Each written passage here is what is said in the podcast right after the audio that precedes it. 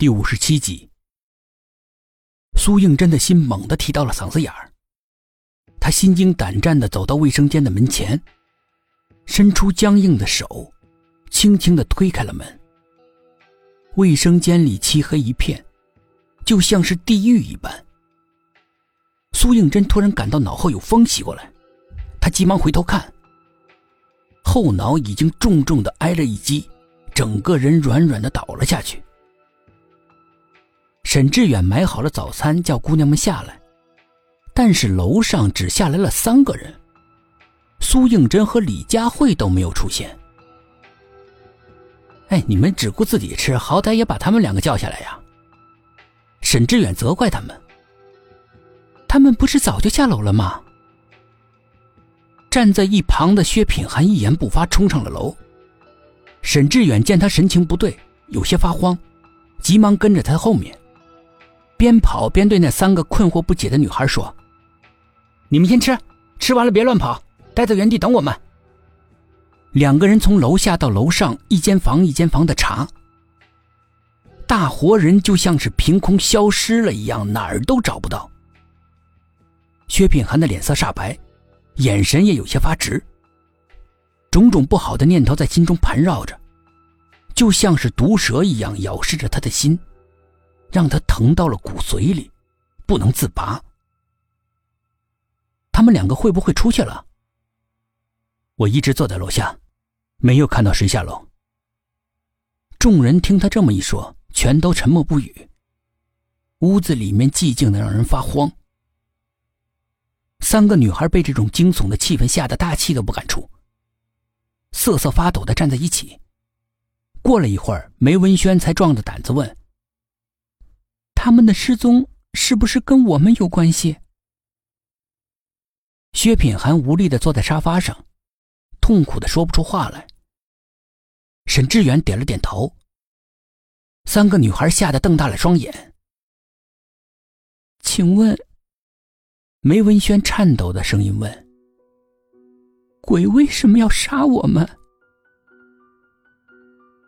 因为你们都长着泪痣。三个女孩惊恐不已。秦香香的胆子比较小，已经吓得轻声啜泣。我奶奶以前就说过长泪痣不好，叫我父母把它弄掉，可我父母就是不听，说那是迷信。现在悲剧了。江燕本来就面如死灰的脸突然发出光彩来。我们现在就去美容院把痣取了，不就没事了吗？薛品涵一听，他猛地抬起头。这倒是个好办法呀，他们为什么一直就没想到呢？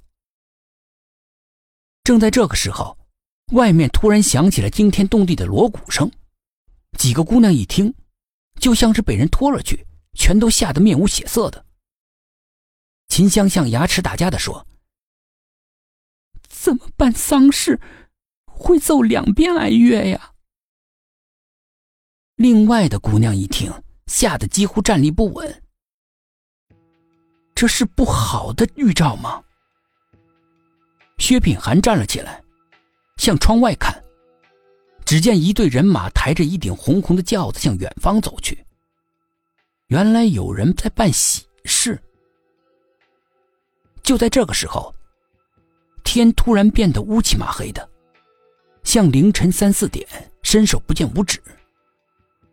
那支迎亲的队伍迅速的淹没在漆黑之中，就像是从来都没出现过，就连那乐曲也像是被人拦腰砍断的树苗，戛然而止。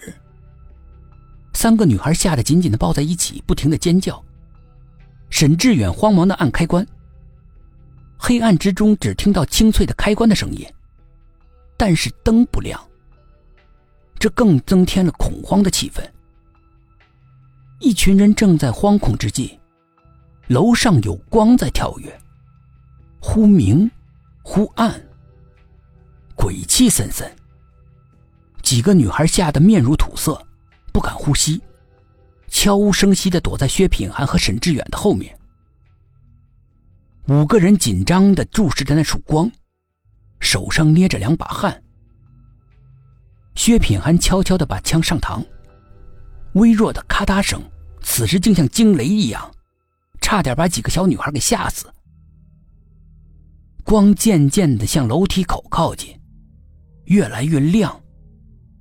一个人影被拉得长长的，延伸过来。他是谁？